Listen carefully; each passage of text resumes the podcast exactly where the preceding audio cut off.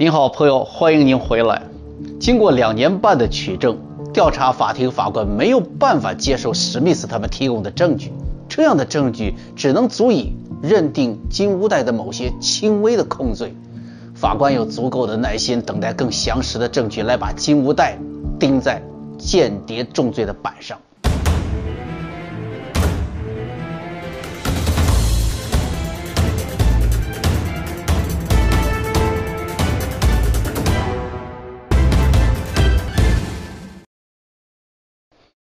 背水一战的联邦调查局中国反谍组组长 I.C. 史密斯决定，让手下马克·强森从长期的跟踪调查和情报搜集走向正面询问，要从金无代的口中直接获得不利于他的口供。从介入调查到今天两年半了，联邦调查局终于要跟这个老狐狸直接碰撞了。他们驱车前往金乌代的家。这个弗吉尼亚州水门地标公寓距离兰利中情局总部啊，九点七个迈斯差不多十五公里。这里穿过波托马克河进入首都华盛顿，走三九五号高速只需十几分钟，交通非常便利，闹中取静。公寓一共有四座大楼，金乌代夫妇本来住在二号楼，不过退休以后呢，金乌代用了一个借口说他跟妻子关系不太好，就在旁边的一号楼啊。又另租了一个房间，这样做可以更方便他从事间谍活动。一九八五年十一月二十二日下午，联邦调查局探员马克·强森和其他两名联邦调查局探员敲响了这间公寓的房门。开门的正是金吾代本人，热情好奇的丹凤眼，笑容可掬，这是一个典型的 party 人物。他会让所有第一次接触到他的人都会对他产生好感。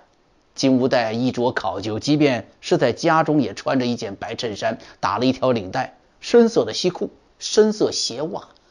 马克·强森出示了联邦调查局探员的证件，对他说：“您好，金先生，我们正在调查一起泄露机密情报的案子，想知道您是否能给我们提供一些帮助。”哦。哦哦，当然可以，进来吧，进来吧。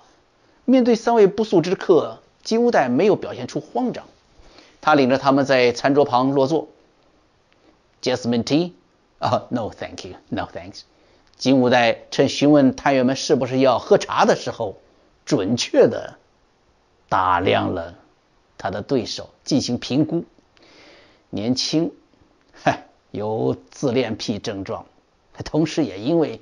面对我这样的老特工，竭力想隐瞒他们内心的局促不安。金无代下了这么一个结论：OK，温和淡定的给自己倒了一杯。他把那温热的茶杯端在面前，用嘴轻轻的吹开表面的茶沫。这种动作典型的美国人当中啊非常少见。一个是美国人不喝这种会看到树叶的茶水，他们倾向于饮用研磨成茶沫的袋装茶。呃，另外呢，这个动作有着明显的无礼和轻蔑。这是金无代仰仗自己华人传统的民俗和他的身份，给这帮探员一个肢体上的下马威。这种小聪明。似乎没有影响整个事件的走向。联邦探员开门见山：“金先生，在中情局工作期间或退休以后，您有没有和中国情报官员有过任何接触？”“没有。”金乌代用乐谱中的咪哆来回答，这样的音阶呀显得平缓稳定，没有情绪的上扬，也没有刻意的低沉。金无代心里想：这几个嫩小子，我还以为什么事儿呢？就这个，你们想撬开我的嘴？金无代放心的把第一口茶轻轻的抿进了嘴里。强森探员掏出来朱文涛的照片，把他立在金无代眼前。您认不认识这个人？金无代依然否认。这次他使用了音符中的。瑞咪来回答，不认识，轻松而主动。他开始有些轻蔑的发出咂巴嘴喝茶的声音来了。然后他故作有所思的说：“哎，等等等等，我觉得这个人是不是中国一家银行的官员呐？我在北京见过他啊，你知道，时间隔得长了，也不是什么大人物，记不清了，记不清了。你们还喝不喝点别的什么？”探员们决定不再兜圈子了。强森探员掏出一张手写的文件，前门饭店。五五三号房间，他逐字念完了这些记录，然后厉声说：“金先生，不要兜圈子了。您知道我们没有十分把握是不会登门拜访的。我们知道您和中国情报官员有联系，我们也知道您为他们工作。”金吾代故作无辜的说：“哎呀，小伙子们。”你们不是闹着玩吧？你们知道你把我描述成了一个什么人吗？一只鼹鼠。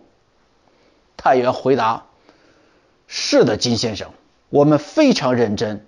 我们认为您是一只红色鼹鼠。”马克强森决定使出一个连环拳，重击他的对手，因为他感觉到金无代已经不安了，他肢体。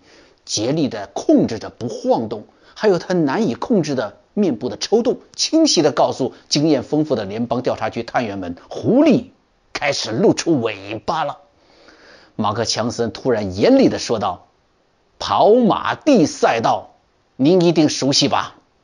欧启明这个名字您也一定不陌生吧？”金乌代开始低下头。五个手指头分开，插进他那刚刚染过的头发中。他的膝盖开始不自觉地摇动起来。我们知道您和他在跑马地六楼的餐厅见面。我们不仅知道您与欧启明见面，还知道您向他索要了十五万美元跟您妻子的离婚费用。我们调查这个案子。已经有一段时间了，金先生知道您的非法行径，还有您的澳门之行，您的加拿大之行。金无代的确是受到了突然打击，他无论如何也想不到会是北京的某个中共高级情报官员出卖了他。他首先想到的可能是自己的直接上司欧启明出事了，否则这些细节怎么可能到了美国人手里？十五万美元跟妻子的分手费都记录在案了。金无代在脑海里迅速的划分区域，这就像撞上了冰山的泰坦尼克号，是谁也想不到他会迅速的沉没。当时大副做出了决定，要封闭哪些密封舱来防止更大的进水，但是泰坦尼克号没有想到冰山撞破了一系列的密封舱。金乌代。跟沉没的泰坦尼克号一样，发现它所有能够防守的区域在瞬间崩溃了。北京、香港、澳门、加拿大，它都是单线联系啊，竟然都出了问题。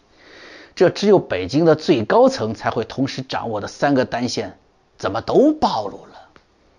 金乌代还是没有想到。会是他的北京同事出卖了他。深深了解美国法律的金乌代迅速做出了判断，进行自保。